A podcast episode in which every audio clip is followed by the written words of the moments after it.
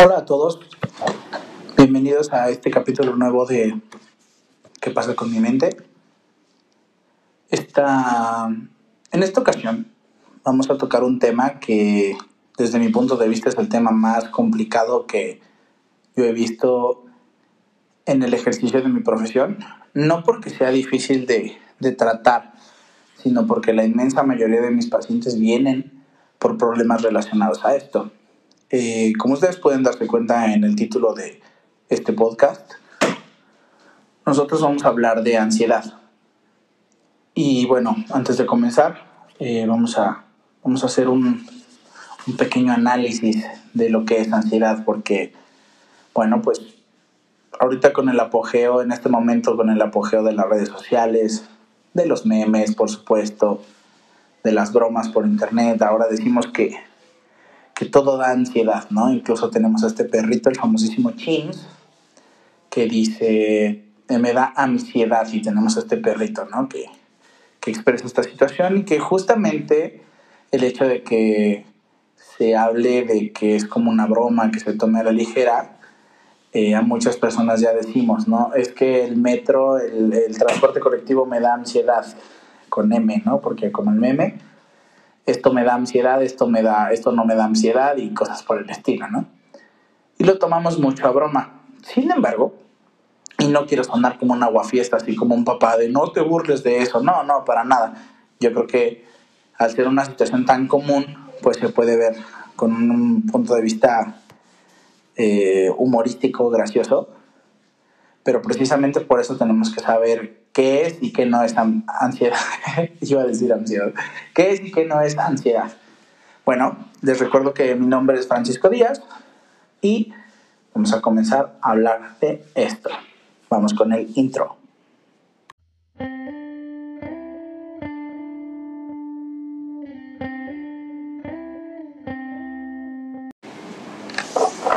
Hola a todos, eh, bienvenidos a este capítulo número 10. Y específicamente el día de hoy vamos a hablar de un tema que para mí es muy común, como lo decía hace un momento, es muy común, muy, muy de toda la vida, muy de todos los seres humanos, muy natural. Justamente es la palabra correcta con la que voy a empezar a abrir este tema. Y pues eh, vamos a hablar hoy de la ansiedad, y no solo de la ansiedad que podemos llamar como normal, como común, sino también el trastorno de ansiedad.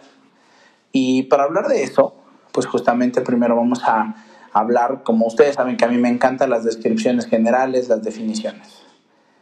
Em, la ansiedad es, como nosotros lo podemos llamar, algo normal, algo común, sentirla o experimentarla de modo ocasional, porque precisamente es una parte de la vida, no hay ser vivo en este universo con mediana conciencia que no sienta ansiedad. Sin embargo, las personas que tenemos trastornos de ansiedad, con frecuencia tenemos preocupaciones, miedos intensos, eh, persistentes sobre todo en situaciones diarias. Em, los trastornos de ansiedad se dan en episodios repetidos con sentimientos muy repentinos, o sea, pueden ser de un momento que estés totalmente tranquilo o tranquila y de pronto comienza la ansiedad que puede ser intensa hasta el punto máximo que puede llegar a un, algo que llamamos ataques de pánico o ataques de ansiedad. Ahorita vamos a hablar un poquito de qué son esas cosas. Y pues bueno, se caracteriza por un sentimiento de ansiedad y pánico que interfieren con las actividades diarias. Esto que ya interfiera con las actividades diarias. Y es una situación en donde ya hablamos de un trastorno. Como decíamos hace un momento, es normal, es común sentir la ansiedad, pero ya que la ansiedad no te permita llevar a cabo tus actividades diarias, ya se puede convertir o ya se está convirtiendo en un trastorno. ¿okay? Em, hay muchas veces que las personas que, que, sienten la ansiedad hacen cosas raras, que los demás calificamos de raras, hacen cosas poco comunes por evitar ese, ese tipo de cosas, pero precisamente ahorita vamos a hablar de los, de los síntomas de la ansiedad per se. Entonces, como ya lo dijimos, la ansiedad se caracteriza por tener preocupación, miedo excesivo y mucha angustia. Y esto es una cosa súper general porque el espectro de la ansiedad abarca desde simplemente sentirse, entre comillas, nervioso, hasta experimentar ataques de ansiedad, pasando por la hipocondriasis o la hipocondria, que es sentir que cualquier enfermedad nos está dando a nosotros, porque ya salen las noticias, porque un amigo ya nos lo dijo, ya nosotros estamos enfermos de eso. Y, por ejemplo, pasando por la celotipia o los celos patológicos y llegando hasta puntos ya bastante fuertes, que es como eh, el de los delirios de persecución, eh, algunas personas que piensan que hay conspiraciones y todas estas cosas son personas que tienen y experimentan mucha ansiedad. Y hablando específicamente de los signos y los síntomas de la ansiedad, lo, entre los más comunes podemos encontrar sensación de nerviosismo, agitación o tensión, que es como simplemente las personas que mueven mucho los brazos o mucho las piernas cuando están sentados, eh, las personas que se truenan constantemente los, los dedos de la mano, que se muerden las uñas, ¿no? Eso es como algo que podemos llamar nerviosismo. Y también viene acompañado de una sensación de peligro inminente, pánico o catástrofe. ¿A qué nos referimos con peligro inminente? O sea, estar en un lugar y decir eh, de pronto que llega una idea de que nos van a, va a llegar alguien y va a cometer un asalto, de que va a haber un sismo, de que hay un incendio y querer salir corriendo de ese, de ese, de ese lugar. Eh, también tenemos un aumento en el ritmo cardíaco, o sea, lo que nosotros le llamamos taquicardias o palpitaciones, en donde de pronto se siente que el corazón late mucho, muy rápido y muy fuerte, o se siente en el pecho y de pronto baja de manera drástica. También tenemos sudoración excesiva y sobre todo sudoración cuando no se está haciendo una actividad física sudoración en las manos, en las axilas, eh, aumento del ritmo cardíaco, perdón, eso ya lo mencioné, y respiración acelerada, por ejemplo, sentimos que empezamos a respirar rápido, es como empezamos a respirar y entrecortado, eh, temblores en brazos y piernas, sensación de debilidad o cansancio, problemas de concentración o para pensar o evitar pensamientos que no sea tu preocupación actual, o sea, cuesta mucho trabajo concentrarse en la escuela, concentrarse en el trabajo y solamente lo que te preocupa en ese momento te da muchas, muchas, muchas vueltas. Eh, también está acompañado de esta parte de sentir que el pecho nos aprieta, sentir como que se va a parar el corazón y que el pecho nos aprieta mucho, que nos cuesta trabajo que entre el, el oxígeno al pecho, ¿no? el aire al pecho eh, tener problemas para conciliar el sueño. Esto es uno de los síntomas más comunes de todos los que yo he visto aquí en el consultorio. Eh, personas que me dicen, ¿sabes qué? Que yo no recuerdo haber dormido en los últimos ocho años para pasar una noche bien. Eh, inclusive dormir tres, cuatro horas, levantarse por la madrugada, estar despierto dos horas y dormirse una hora o 30 minutos antes de la hora a la que uno se tiene que levantar para hacer sus actividades cotidianas. Eso es súper común. Padecer problemas este, gastrointestinales como lo es colitis, gastritis, estreñimiento, eh, reflujo, síndrome del colon irritable es súper común también. Tener dificultad para controlar las preocupaciones y ya, ya no digamos preocupaciones fuertes, o sea, preocupaciones así como de voy a llegar tarde a tal lugar, eh, no me va a alcanzar para el transporte de regreso a mi casa, o sea, y estar, piense y piense en eso, ¿no? También tener la necesidad de evitar las situaciones que generan ansiedad y eso ya desata algunos otros padecimientos este, paralelos a la ansiedad. Y bueno, esos son los síntomas. Yo sé que varios de ustedes que están escuchando este podcast ya se dieron cuenta que por ahí ya hay un problema. Pero bueno, hay una cosa muy importante que yo quiero hacerles saber. Y esto eh, lo, lo, retomo de varios estudios que se han hecho sobre el trastorno de ansiedad. Que por supuesto si ustedes tienen la oportunidad de verlo en Netflix, hay una serie documental que se llama que este, mm, en pocas palabras y tienen un apartado que se llama La mente en pocas palabras. Es una miniserie documental que abarca cinco o seis capítulos, no recuerdo muy bien, pero uno de esos capítulos es, habla sobre la ansiedad. Y en, este, en esta serie nos explican de manera muy, muy fácil de, de digerir, muy fácil de entender, cómo es que la ansiedad funciona en nuestro cuerpo. Y recordando lo que estaba diciendo justo al principio de este podcast, que la ansiedad se caracteriza por una angustia mayúscula, ¿no?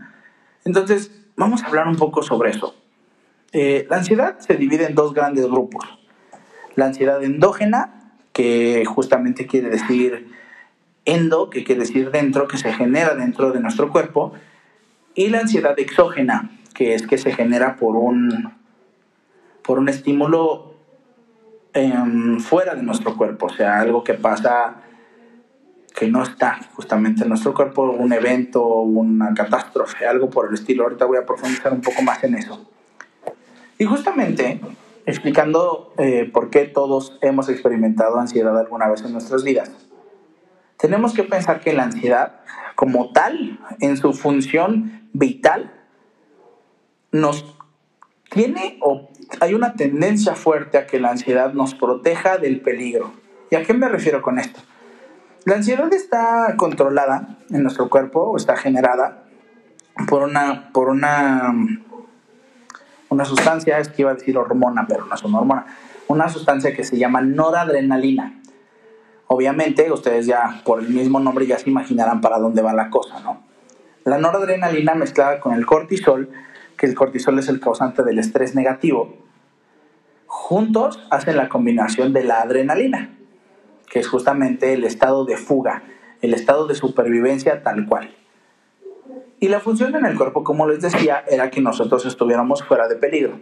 Justamente en esta serie que yo les comento, eh, hay una explicación natural porque todos los seres vivos que tienen un instinto de supervivencia experimentan la ansiedad. Obviamente no como nosotros, como un trastorno, sino en ellos está de forma funcional. En esta serie nos explican que si nosotros tenemos un jabalí que está pastando tranquilamente en la sabana y levanta la mirada y se da cuenta que un león lo acecha, en ese momento su cuerpo empieza a tener una serie de reacciones. Entre ellas está que retira la sangre del el estómago y la cabeza y empieza a bombearla hacia las extremidades. ¿Por qué? Porque las extremidades necesitan sangre y fuerza para poder correr por su vida o para defender su vida, para luchar por su vida. Y esto hace que se tensen mucho los músculos del, del pecho y por lo tanto que también suba la frecuencia cardíaca y su cuerpo se prepare justamente para entrar en un estado de lucha o de supervivencia o llamado el estado de fuga. Para en ese momento, cuando el león se le abalanza al jabalí, pues la ansiedad tiene una función en su cuerpo, que es correr por su vida, y si lo logra, si se logra salvar, pues la ansiedad cumplió su cometido, ¿no? Salvar la vida del jabalí. Pero ¿qué pasa con nosotros y por qué nosotros desarrollamos un trastorno? Pues hoy por hoy los seres humanos no tenemos un, depredador. Si bien nosotros podemos sentirnos perseguidos por las deudas con el banco, eh, por la situación de pagar la renta, de llegar al final del mes, llegar al final de la quincena, eh, sentirnos amenazados porque podemos perder nuestro trabajo, perder a nuestra pareja, sentir que todo el tiempo estamos en peligro. Si somos objetivos, no se puede escapar de nada de eso. No son entes físicos que nos puedan perseguir y amenazar nuestra vida. Y es ahí donde comienza el problema, porque nosotros al ser susceptibles a ese tipo de estímulos tan negativos en nuestras vidas, quisiéramos escapar. Y lo único que pasa es que nuestro cuerpo sigue teniendo esa reacción natural y también tiene manifestaciones psicológicas, como ya lo habíamos dicho, que es la angustia y la preocupación excesiva. En ese caso, cuando nosotros desarrollamos un trastorno de ansiedad, es porque tenemos esa sustancia en un nivel muy alto en nuestro cuerpo. Ahora hay personas que me, que me preguntan, oye, ¿y se puede saber exactamente? Mm, yo soy ignorante en el tema, pero sé que la sustancia no se está segregando bien en nuestro cuerpo, se está segregando de manera excesiva y desarrollamos justamente el padecimiento endógeno, como ya lo habíamos dicho que es dentro de nuestro cuerpo. ¿Y cómo podemos darnos cuenta que la ansiedad es endógena? Número uno, porque se experimenta desde la adolescencia desde que nosotros tenemos 12, 13 años, incluso en casos muy severos desde la infancia. Y se caracteriza porque los, los pequeños o los adolescentes empiezan a desarrollar miedos irracionales, donde a lo mejor nunca han pasado por una situación traumática y todo el tiempo tienen miedo, todo el tiempo se sienten amenazados, eh, sienten esta parte como de apego hacia personas mayores que los sientan que los protejan, que los protegen, perdón, y todo el tiempo tienen un miedo excesivo a cosas que jamás les han pasado, ¿no? Por ejemplo, si nos vamos a ejemplos específicos, eh, por ejemplo, personas que te dicen es que yo tengo mucho miedo a que se queme mi casa, a que haya un incendio en mi casa. Y tú les preguntas, ¿y cuántas veces has experimentado un incendio en tu casa? No, nunca, nunca me ha pasado, pero tengo miedo a que me pase. Bueno, puedo entender que hay un miedo, pero si esa, si esa situación ya no te deja vivir y no hay, un, no hay un estímulo de fuera que te haga tener o desarrollar ese miedo hacia los incendios, muy probablemente estás experimentando un trastorno de ansiedad endógeno. Hay que darnos cuenta que muchas de las cosas, que, de los síntomas que se experimentan, no necesitan de un estímulo cuando la persona tiene un trastorno endógeno. O sea, es una cosa de su cuerpo. Y hay muchas maneras de resolverlo, entre las cuales figura la primera y la más importante y sobre todo la más simple, ir a terapia. Asistir a una terapia psicológica, sobre todo lo que más recomiendan mis compañeros psiquiatras y mis compañeros psicólogos, es una terapia llamada cognitivo-conductual, que se centra mucho en hiperracionalizar los pensamientos y darnos cuenta que son meras suposiciones de lo que pudiera pasar. Esa sería como la primera línea de acción. La segunda línea sería eh, experimentar un poco con la terapia de relajación. La terapia ocupacional incluso también nos puede ayudar mucho porque esto nos ayuda a estar en un estado de no estar hipervigilantes frente a nuestros síntomas y frente a las cosas que pudieran pasar. Acuérdense mucho que el ansioso hace miles de suposiciones. Incluso cuando va a salir de su casa supone que ese día le va a pasar lo peor de su vida, va a sufrir de un asalto, va a haber un sismo, se va a caer su casa. O sea, piensa los peores escenarios y así vive su vida. Entonces hay que pensar mucho que hay que hacer una terapia cognitivo-conductual de hiperrealización, hiper... No, perdón, hiper... Se me fue la palabra. Hiperracionalización, perdonen, perdonen. Y una terapia de relajación. Eh, la tercera forma en la que se puede abordar este tema es con remedios naturistas.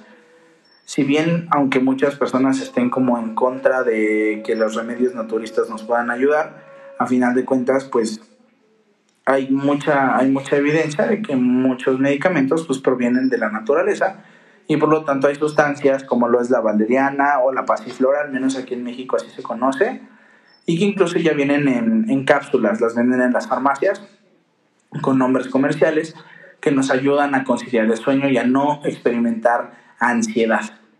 Pero cuando ninguna de esas tres cosas funciona, pues la cuarta opción siempre es visitar al psiquiatra y que nos pueda ayudar con medicamentos llamados ansiolíticos y también con antidepresivos para que las sustancias que se segregan en nuestro cuerpo no estén en los niveles que nos hacen sentir totalmente inhabilitados. Hablando de ansiedad endógena, esas son las formas en las que se experimentan y las formas en las que se combate. Ahora, ¿qué pasa con la ansiedad exógena? Bueno, el trastorno de ansiedad cuando tiene una característica exógena, o sea que hubo un evento que la detonó. La característica principal de las personas es que te dicen, yo antes estaba mi vida normal y de pronto pasó un evento y ahora ya no puedo dormir, ahora todo el tiempo estoy pensando en eso, tengo mareos fuertes, tengo la sensación en el pecho y todos los síntomas que nosotros ya conocemos. Normalmente este tipo de ansiedad está generada por una por un estímulo que viene de fuera. ¿Y a qué nos referimos con estímulo? Si, por ejemplo, digamos que nosotros tenemos que viajar en autopista o en carretera varias veces a la semana y nunca nos ha pasado nada, pues tomar el coche y hacer ese viaje no representa ninguna angustia para nosotros. Sin embargo, hipotéticamente hablando, sucede que un día tenemos un choque y es un choque tan fuerte que nos manda al hospital y estamos internados y no salimos del hospital en varios días. Bueno, la próxima vez que nosotros subamos a un coche y tengamos que manejar por esa carretera, el miedo va a empezar a permear la actividad que yo estoy haciendo. La angustia de que vuelva a suceder me preocupa muchísimo. Ahora, ¿por qué es importante decir que esto es exógeno? Porque antes no había esa angustia y ahora la angustia es mayúscula. ¿Por qué? Porque hay un evento que lo detona. ¿Y qué tipo de padecimientos están ligados a esto? Algo que se llama estrés postraumático. El estrés postraumático, como lo, como lo dice su nombre, es el estrés después de un evento que nos lastimó, que nos causó mucho dolor. Y esto no se limita simplemente a los accidentes en auto. Como yo les decía hace un momento en el ejemplo de, bueno, ¿cuántas veces se ha quemado una casa donde tú vivas? Ninguna. Normalmente las personas que tienen ansiedad exógena sí experimentaron un evento catastrófico como lo es un sismo y su, que se cayó su casa, eh, sufrieron a lo mejor de, una, de, una, de un ataque violento, sufrieron incluso de abuso sexual, de cosas que les detonó el trastorno de ansiedad. Para estos casos eh, es mucho más factible y hay una esperanza mucho más buena de que se salga adelante del problema, porque precisamente se puede llegar al punto del antes de que pasara el evento. O sea, si nosotros no experimentamos ansiedad a menudo y vamos a terapia porque sufrimos de un accidente o de algo catastrófico, el psicólogo o la psicóloga nos va a poder ayudar a salir adelante con este problema y regresar a la normalidad. Es importante que ustedes en este momento, si ustedes sienten que tienen un trastorno de ansiedad, puedan dilucidar dónde está su trastorno y sobre todo la severidad del trastorno.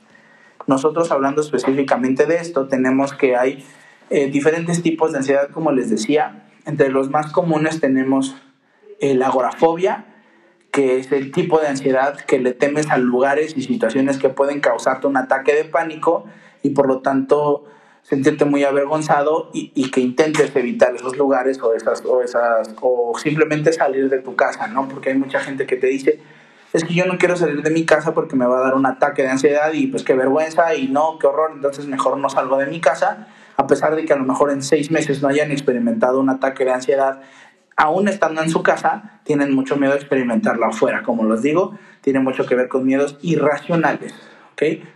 El trastorno de ansiedad debido a una enfermedad, por ejemplo, que sientan pánico intenso y que empiecen a decir, sí, seguramente yo tengo eso. Por ejemplo, después de la crisis de COVID que nosotros estuvimos viviendo hace unos meses, en los peores momentos, pues había mucha gente que venía con nosotros al consultorio para decirnos, es que yo sentía que tenía COVID, no podía respirar y pues me revisaron y me dijeron que solamente tenía ansiedad. O por ejemplo, personas que terminan en el cardiólogo porque sufrieron un ataque de ansiedad pensando que era un ataque al corazón y terminan diciéndoles, no, usted está bien, lo que tiene que ir es con el psicólogo porque usted tiene ansiedad. Hablamos de eso, ¿no? Eh, el trastorno de ansiedad generalizada, que es donde hay muchas personas ahí, es que se caracteriza por una ansiedad y una preocupación persistentes persistente y excesiva de todo el día a todas horas. O sea, imagínense estar en una situación que eh, les preocupa muchísimo, pero ni siquiera estar tranquilos ni sentados antes de dormir, ni sentados durante la comida, ni ver una película. El trastorno de ansiedad generalizado lo que hace es que nos quita esa situación de comodidad y de tranquilidad hasta en las cosas cotidianas, ¿no? También este tenemos una cosa que es muy muy este muy curiosa para muchos, muchos profesionales de la salud mental, que es el mutismo selectivo. El mutismo selectivo es cuando una persona se enfrenta a una situación o a una persona que le causa mucho miedo eh, decir alguna cosa que le avergüence, que le moleste a otra persona y simplemente se quedan callados y no pueden hablar. Y esto normalmente se ve con los niños, con los niños pequeños y con los adolescentes. Ya cuando una persona tiene mutismo selectivo, ya cuando es este, muy adulta, ya estamos hablando de un trastorno que sí está ligado a la ansiedad, pero que también es algo muy conductual y hay que tratarlo. Tenemos el trastorno de ansiedad por separación y que esto es súper importante mencionarlo porque nosotros los seres humanos somos tan complicados y, hemos creado situaciones tan complicadas en este mundo que incluso los perros, los perros que son animales, ya generan trastornos de ansiedad. Y por ejemplo, el trastorno de ansiedad por separación es cuando una persona se separa de su ser querido que le brinda seguridad y entonces siente que en ese momento su vida está en peligro, pero no en un peligro este, leve, en un peligro latente de muerte. O sea, una cosa de decir, si no llega en 20 minutos, algo malo me va a pasar. O sea, y va desde lo común, como va a temblar y no y va, va, a haber un sismo y no voy a poder salir. Eh, menciono mucho lo de los sismos porque es lo más común. Hasta va a caer uno, un, un meteorito y va a caer aquí en la casa y no, nadie se va a dar cuenta, ¿no? Ese tipo de cosas muy irracionales también suceden. Y tenemos, por supuesto, el trastorno de ansiedad social, que de hecho ya habíamos hablado de él, que es cuando una persona siente mucho miedo de enfrentarse a situaciones sociales en donde pueda ser juzgado y pueda ser, este, pues sí, que la gente se burle de él o de ella.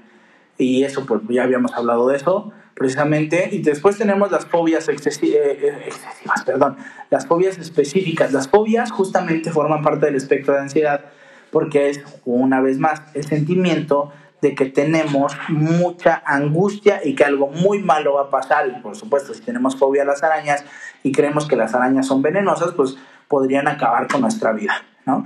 Eh, y obviamente, cuando nosotros hablamos de eh, ansiedad por comer, ansiedad por eh, consumir sustancias, se vuelve una situación que, como les digo, es un espectro muy grande y justamente hay mucha gente cercana a mí que, que, que lo toma con mucha con mucha este con mucho humor y me dicen es que Paco para ti toda esa ansiedad pues bueno realmente muchos problemas que están ligados a las visitas al psicólogo están ligadas a, al trastorno de ansiedad.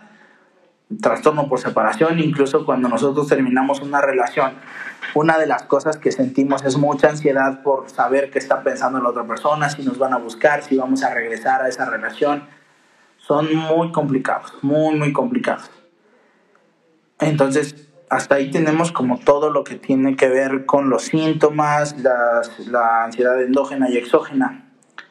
Hablando también de casos muy específicos, yo quiero compartirles que hay una situación que pasa mucho con las personas que tienen ansiedad endógena, sobre todo aquí en el consultorio, que cuando empezamos a hablar de ansiedad y los síntomas, ellos se dan cuenta que experimentaban síntomas incluso desde que eran niños. Yo alguna vez conocí el caso de una mujer de más de 50 años que me decía que pues tenía mucho, mucho miedo muchas cosas, mucho miedo a, a, que su vida se convirtiera en un fiasco, a que sus hijos no salieran de la universidad, a que sus hijos se convirtieran en personas adictas a una sustancia. Y lo trabajamos y obviamente desarrolló este, problemas con algunas cosas obsesivas, ¿no? O sea, con trastornos obsesivos. Y una de las cosas que, que, ella decía era que la ansiedad como que siempre evolucionaba, siempre se convertía en otra cosa. Si antes teníamos ansiedad por lavarnos las manos y tener miedo a los gérmenes, ahora tengo esta ansiedad de que todo tenga que estar limpio, la casa limpia y después desarrollo que todo tiene que estar en cierto orden y sobre todo las personas que tienen trastornos de ansiedad muy, muy, muy severos son personas que tienen trastorno obsesivo compulsivo relacionado, por ejemplo, con lo religioso, ¿no? Tenía alguna vez una paciente que me decía, es que yo cuento las sílabas cuando estoy hablando porque si caen en seis, el seis es del diablo, entonces yo tengo que hablar más cosas para que el número de sílabas no quede en seis cuando yo estoy hablando con una persona. Entonces podemos darnos cuenta que la mente del ansioso trabaja de formas muy eh, poco convencionales con respecto a lo racional. Y por ejemplo, regresando a esta señora que les comentaba, ella me decía que cuando ella era niña, tenía 5 o 6 años, y su padre iba a trabajar, él, ella siempre lloraba y su madre le preguntaba, ¿qué tienes? ¿Qué pasa? ¿no? Y ella le decía, es que mi papá no va a regresar, lo van a matar en la calle, lo van a matar y ya no va a regresar. Y, su mamá le decía, oye, pero tu papá es contador, ¿por qué lo van a matar? No es policía, no es este bombero, no, o sea, ¿por qué habrían de matarlo? No sé, mamá, pero llámale a su trabajo para ver si está bien, para ver si llegó. Y nos podemos dar cuenta que, estos, que estas ideas irracionales de miedo eh, las tenía desde que era una niña muy pequeña. Y esto es algo que ustedes tienen que darse cuenta, ustedes escuchas, cuando nosotros hablamos de ansiedad hablamos de muchas suposiciones y obviamente hacemos la peor suposición.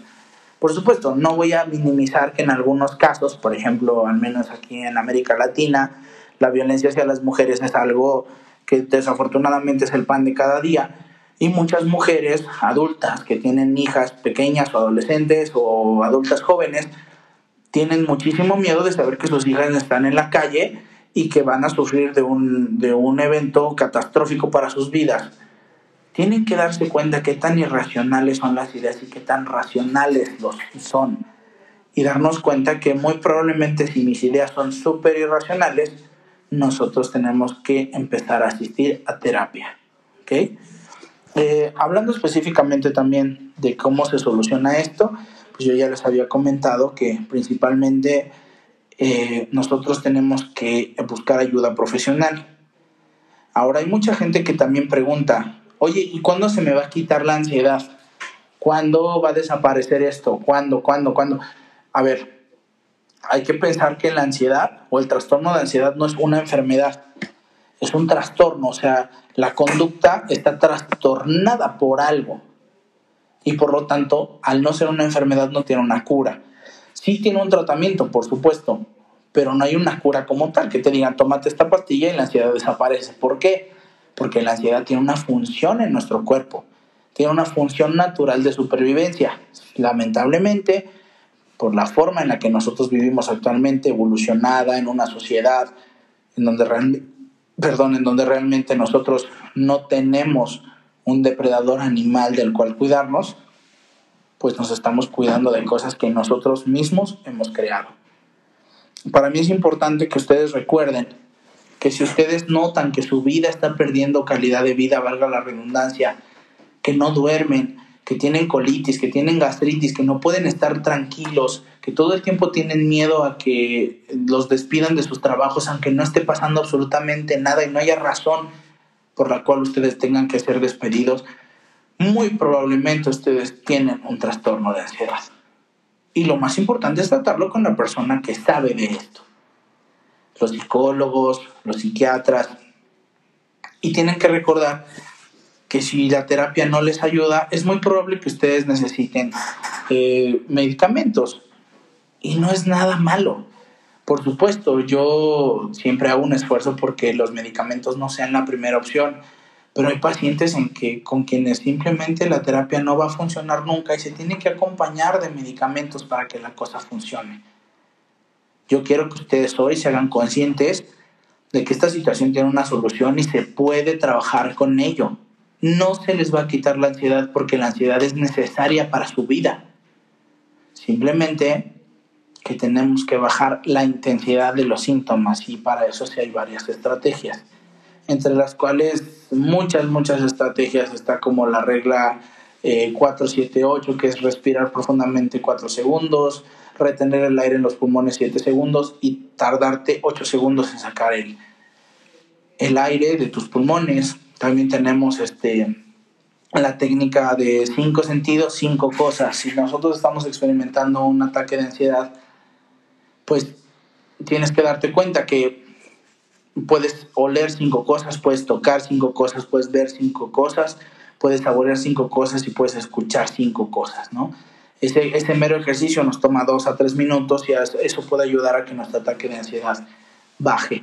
Y por supuesto, la técnica más milenaria del universo, que es respirar profundamente. Justo la respiración eh, consciente, la respiración eh, ventricular, le llaman los expertos en el tema, nos va a ayudar a que la ansiedad baje de manera muy, muy sustancial.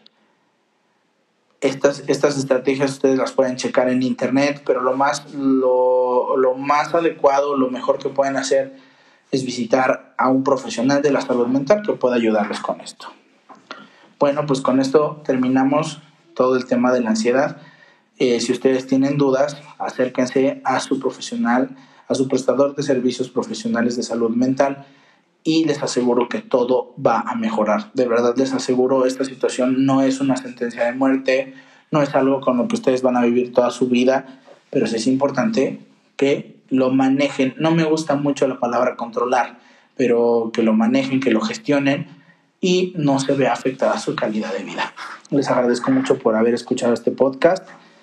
Y bueno, pues vámonos justo con esta dinámica de esperemos que cada ocho días, cada quince, no lo sé, pero yo tengo mucho trabajo todo el tiempo, entonces es complicado para mí. Les mando un saludo muy grande, recordándoles que mi nombre es Francisco Díaz y estoy aquí para ayudarles. Muchas gracias.